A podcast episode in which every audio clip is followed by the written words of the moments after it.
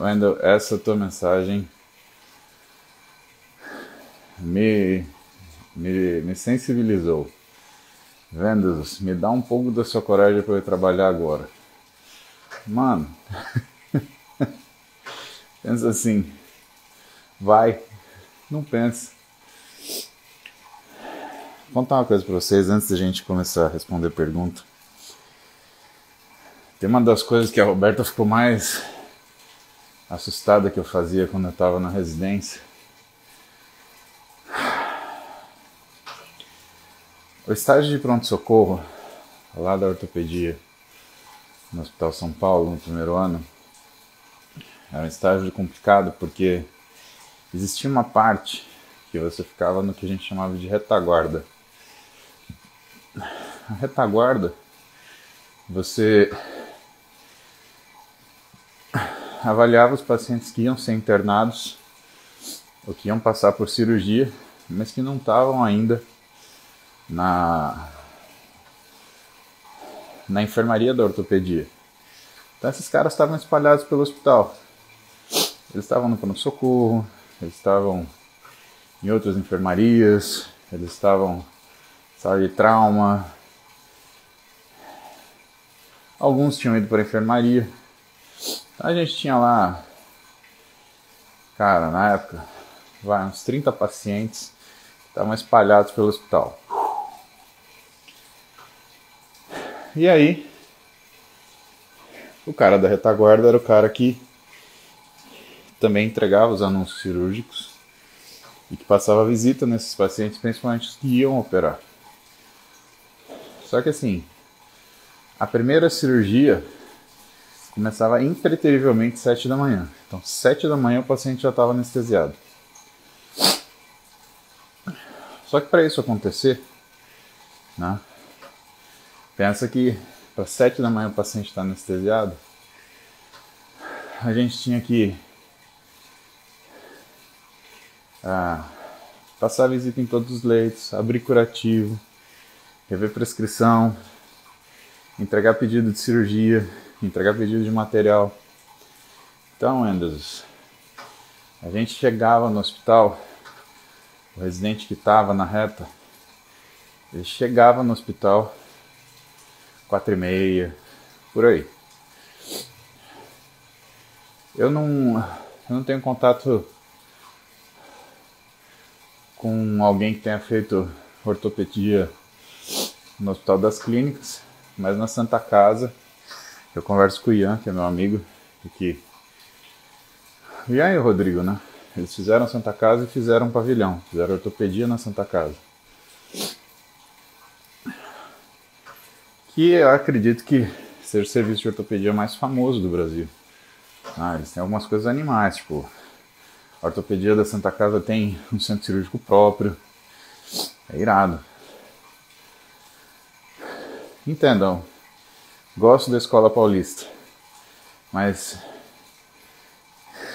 me formei lá, fiz residência lá.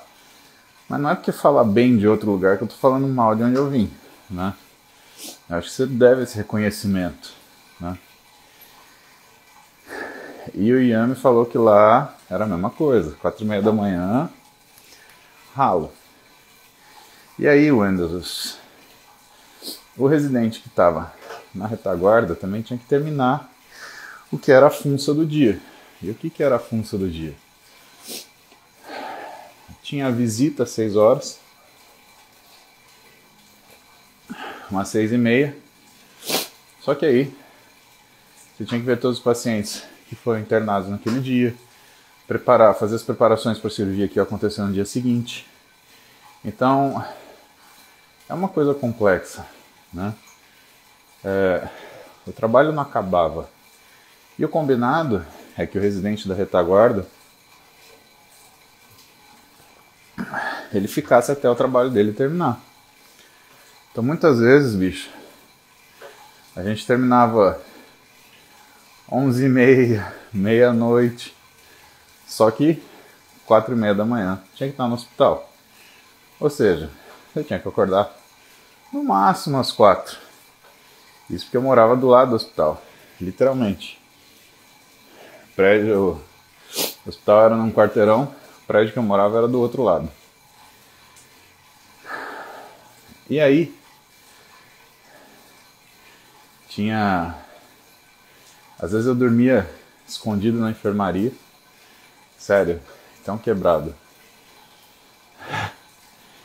E às vezes eu ia para casa e eu dormia no chão da cozinha porque ficava desconfortável e aí eu não queria. E quando dava a hora de acordar, eu levantava e ia trabalhar. E a Roberta uma vez viu isso. Ela apareceu em casa, era três e meia da manhã, eu tava dormindo no chão da cozinha. E ela achou que eu estivesse passando mal, que, sei lá, tivesse acontecido alguma coisa. Aí eu expliquei pra ela, falei, não, é que se eu durmo no conforto, eu não consigo levantar. Se eu dormir na caca, na desgraça, aí eu levanto. E isso marcou muito a Roberta. E durante um tempo ela só falava nisso. Mas que absurdo, que não sei o que. Então, Endesus, não tem estratégia para você ter coragem. Tem que fazer, a coragem vem. Eu te falo que eu acordava no chão da cozinha, meu, tinha dormido naquele chão de taco. Frio, duro. que às vezes acordar era melhor do que ficar deitado naquela naquele desconforto terrível. Mas, meu, era o que tinha que fazer, entendeu? Às vezes a gente tem que pensar no que a gente tem que fazer. Hoje eu durmo numa cama de sei lá quantos metros tem. E durmo com a Roberta, não, não durmo sozinho. Mas para chegar nisso, eu dormi no chão da cozinha. Então, pensa que eu tive que achar conforto naquele desconforto. E uma razão para aquilo.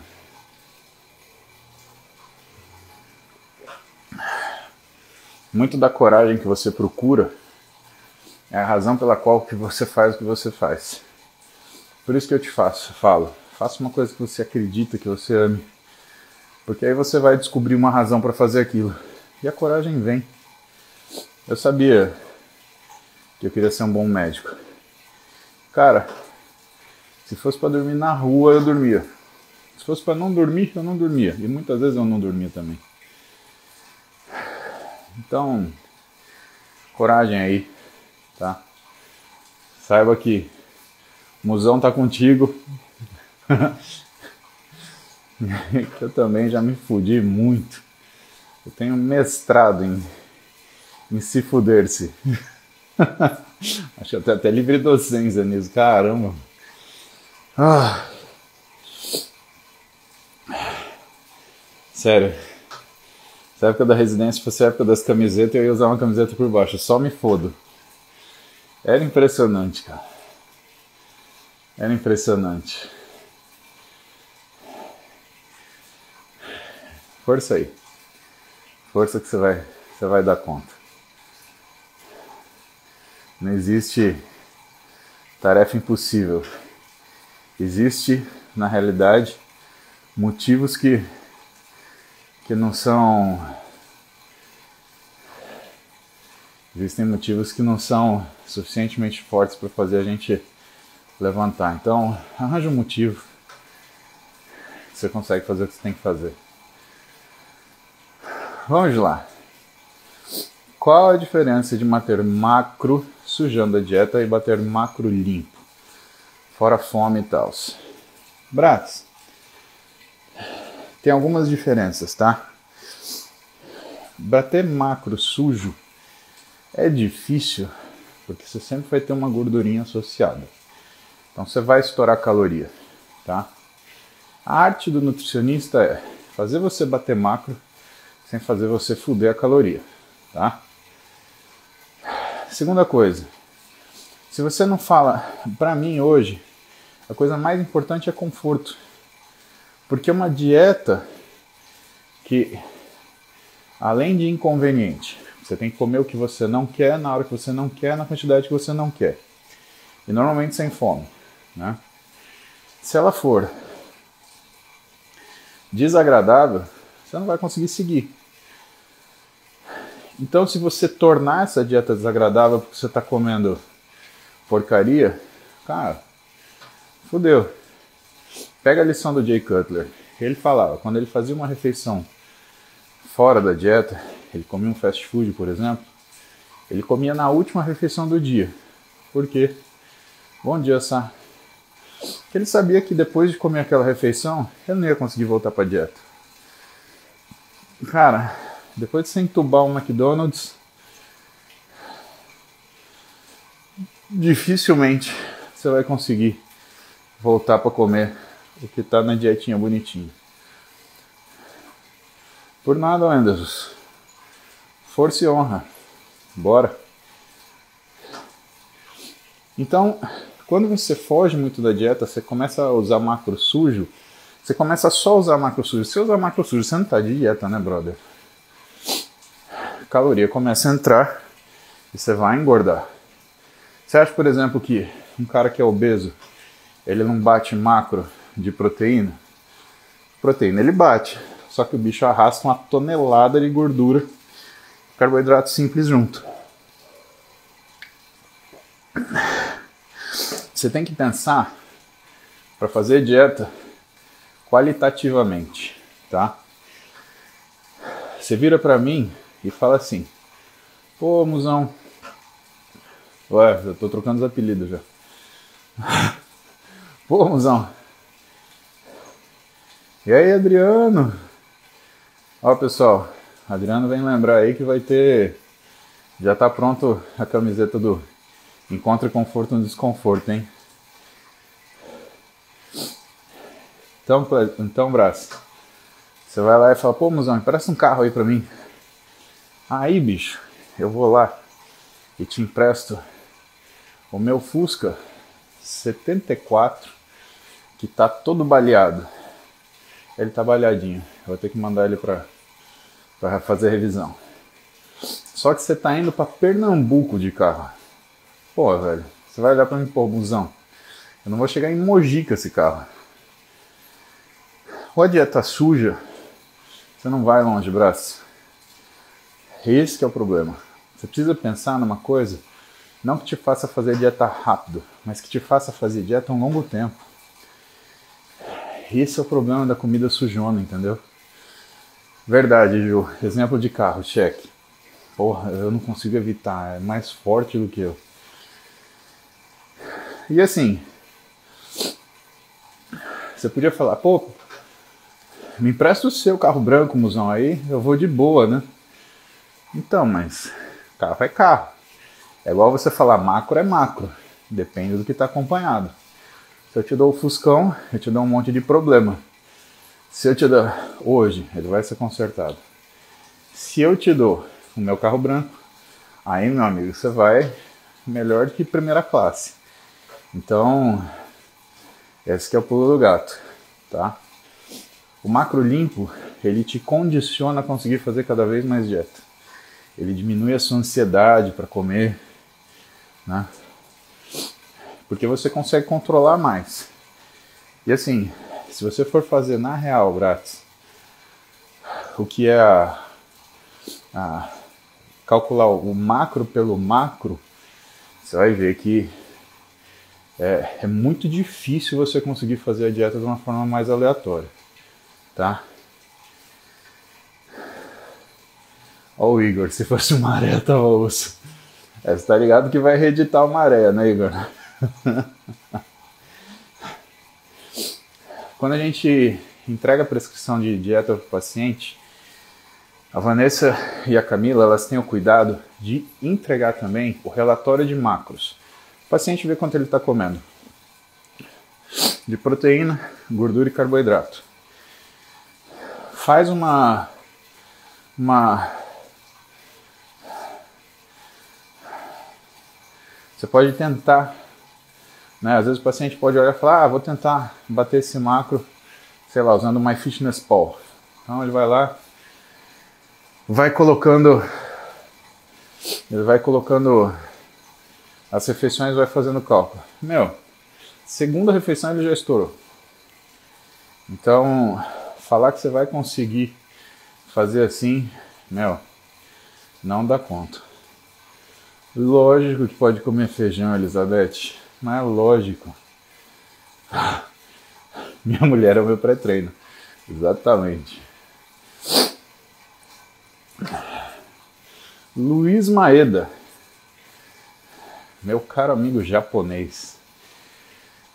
Mas emagrecer, ele é o resultado de uma dieta hipocalórica, só que não muito, ou seja, que tenha menos caloria, mas muito pouco menos, uma, uma fração muito pequenininha.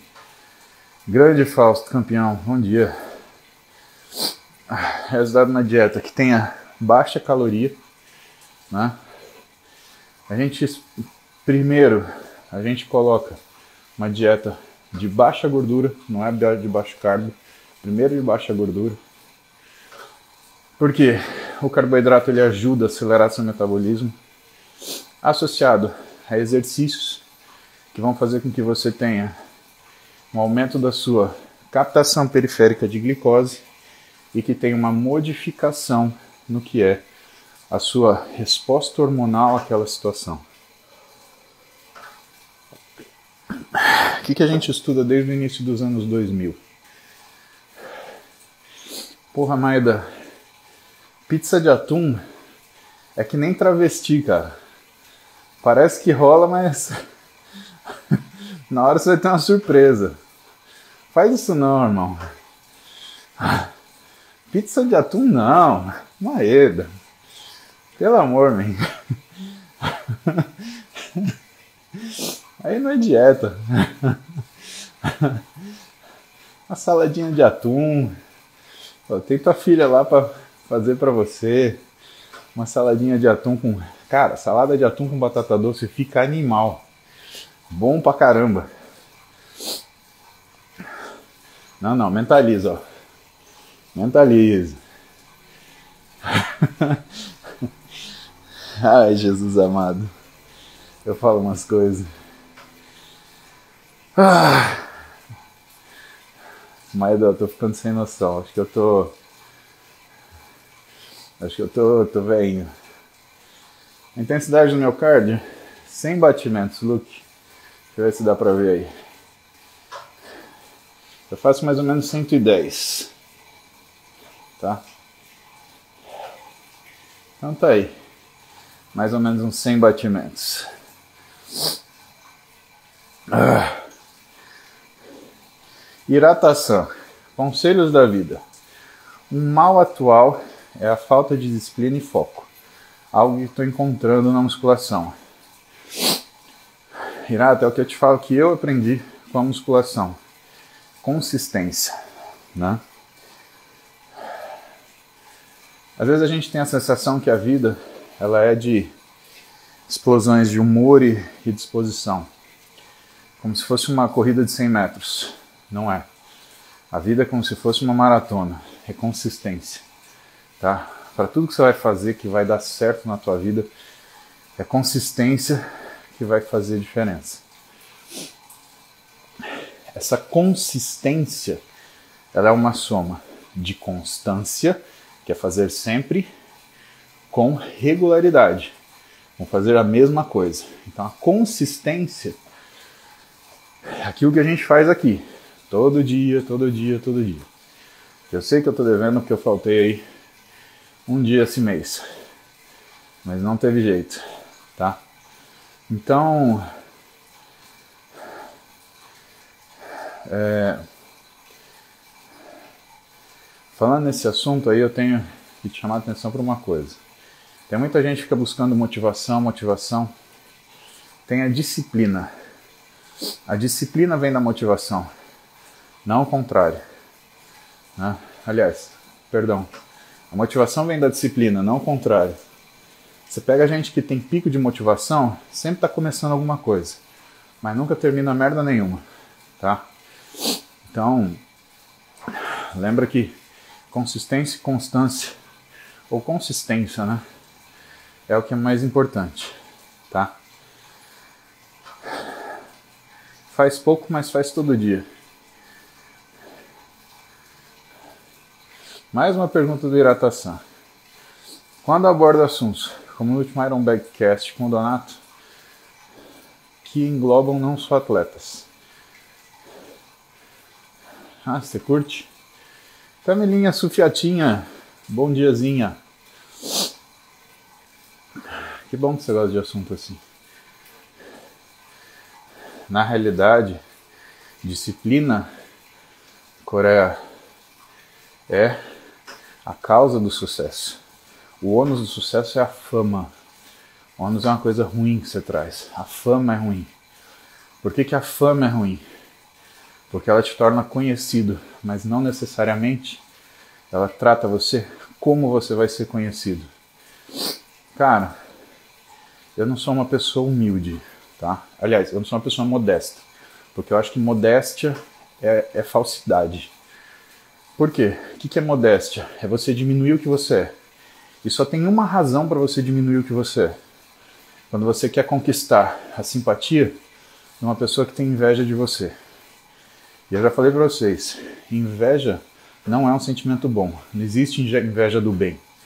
Por quê? Porque a inveja é a pessoa que se sente mal com a sua felicidade. Ela não necessariamente quer ter o que você tem. Ela se sente mal com você sendo feliz como você é. E a modéstia atrai esse tipo de gente. Mas eu sei o meu lugar, né? Nem mais, nem menos. E eu pontuo isso. E aí, o fato de eu pontuar isso faz com que muita gente me taxe como arrogante. Cara, o que, que, eu vou fazer? Me chatear? Não, a culpa é dele se ele não sabe o significado de arrogância no dicionário da língua portuguesa. Mas eu vou te dar um exemplo como isso é conveniente.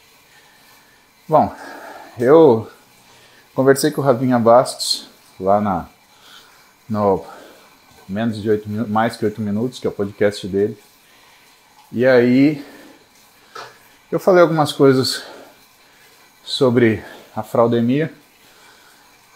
E assim, o pessoal ficou. Teve gente que ficou meu, toda ofendidinha. Cara, ficou. E eu respondi algumas pessoas.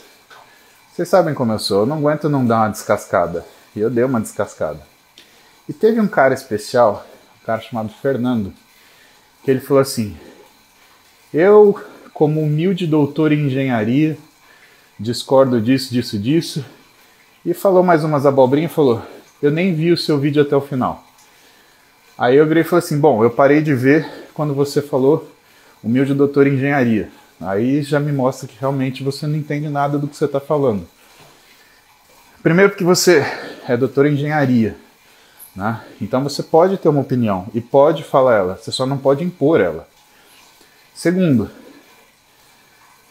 porque existe uma coisa canalha que vocês nunca vão ver Belmiro, Tiago, doutor de verdade fazer. Que é o quê? Impor o título acadêmico como, como se fosse o passe livre para falar sobre tudo. E eu virei para ele, falei, olha, uma atitude canalha quando você fala, você coloca o seu doutorado na frente, por quê? Porque todo mundo acha que doutorado é uma coisa que é quase um atestado de divindade. Pessoal, carreira acadêmica, mestrado, doutorado, significa o quê? Que o sujeito ele criou um modelo, estudou esse modelo para responder uma pergunta, né? porque um, um mestrado, um doutorado, ele tem uma pergunta. O que, que você quer fazer? Ah, o meu objetivo é tal. É estudar o comportamento de interleucina, tá? E que você vai ser o cara especialista naquele negócio e que dentro daquilo você é doutor. Então é um cara que é doutor, ele sabe de uma coisa muito pequenininha da área do conhecimento. Só que tem muito cara acadêmico, porque para você fazer mestrado e doutorado, não se faz um teste nem de índole nem de bom senso. Então, ele acha que ele quer empurrar para as outras pessoas que o fato dele ser professor doutor capacita ele de falar de tudo que ele quiser. E isso não é verdade, tá?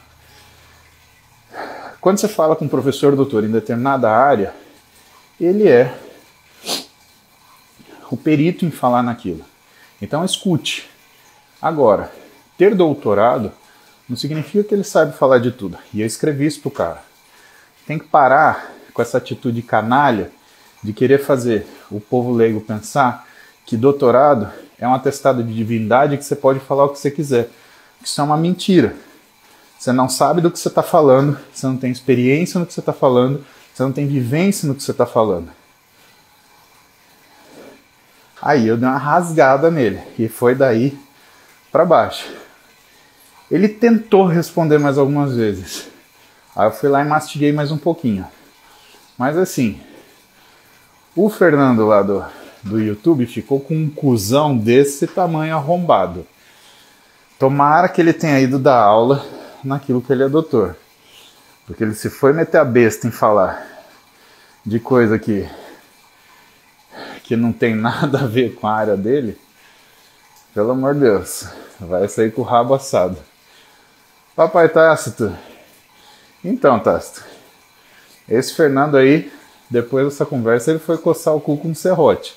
Certeza, certeza. Foi lá no canavial. E assim, por que eu te contei tudo isso? Coreia, para te explicar sobre fama. A fama, ela te torna conhecido, mas ela não te torna reconhecido, entende? Tanto que você pode ser famoso, ou você pode ser infame, né? Você sabe quem foi, sei lá, vamos dar um exemplo de uma pessoa infame, mas não vamos dar exemplo do Brasil, tá bom? É... Caceta. Você ouviu falar de. Porra. Da menina do Big Brother, vai, vamos usar um exemplo do Brasil. Que está fazendo aquela confusão. Ela é famosa, mas você queria ser famosa como ela? Você queria ser famoso como ela? Isso daí é ser infame, né? Então, o sucesso, ele traz um ônus. Esse ônus se chama fama. Pode ser, Carlinhos. Pode ser, Natana. Né? Então, você queria ser conhecido como essa pessoa, né? Isso é ser infame. Pode ser, Salanavex, né? Então, se você for uma pessoa infame é ruim, tá?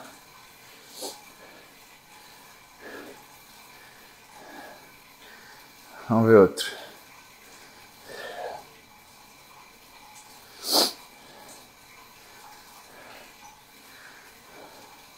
Maicon Físio. E aí, Maicon, qual é? Tudo bem, parceiro? Ai, ai. Simone.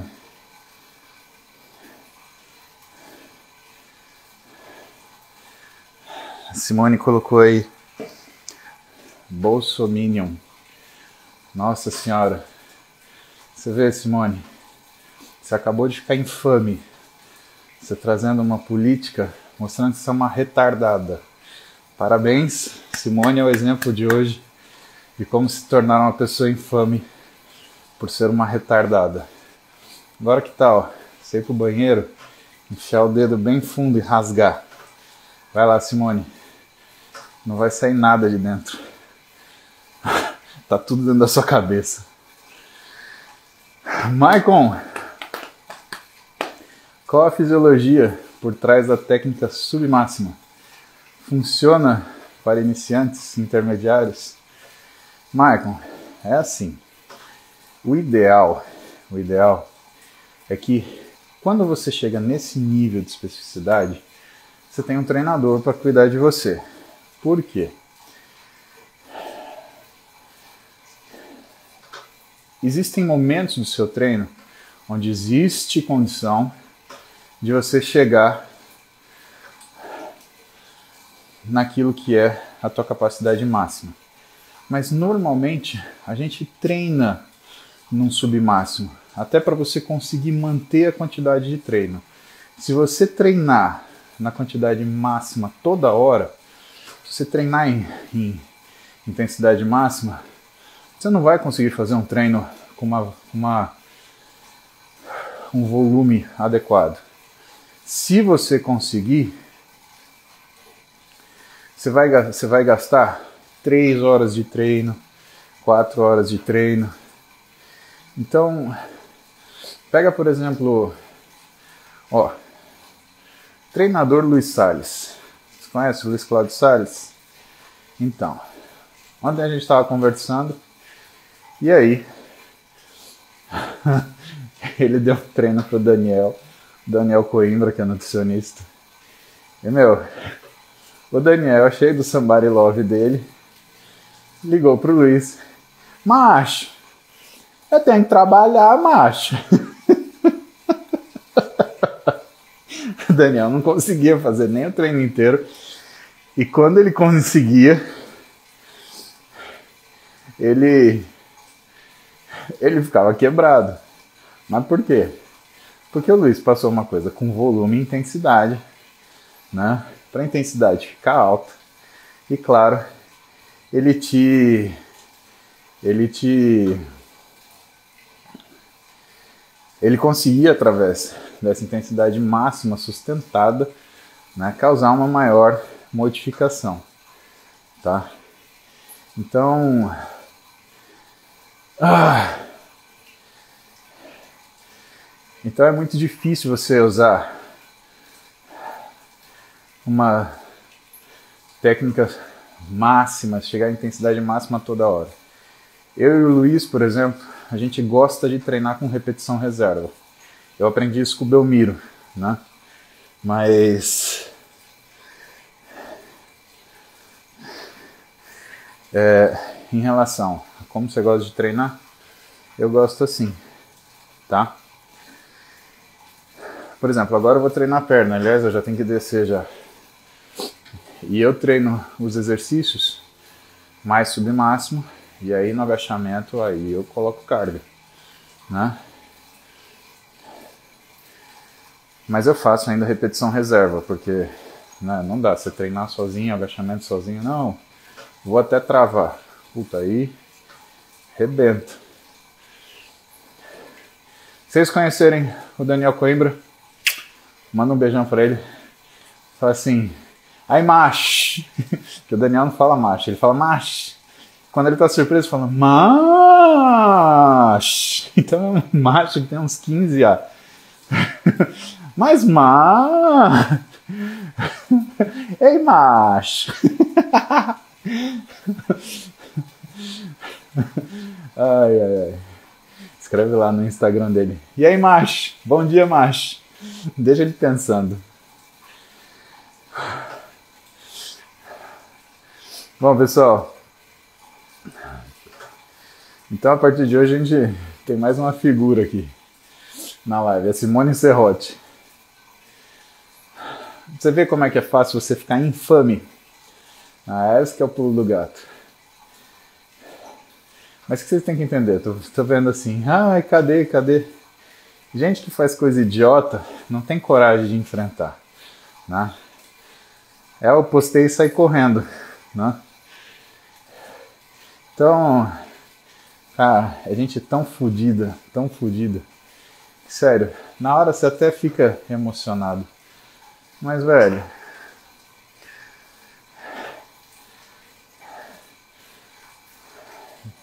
ela tá com uma raiva interna agora, assim, parece uma vontade de cagar, mas não, não é, entendeu? Então, é o tipo da coisa que, que não vai pra frente. Lembrem disso, tá?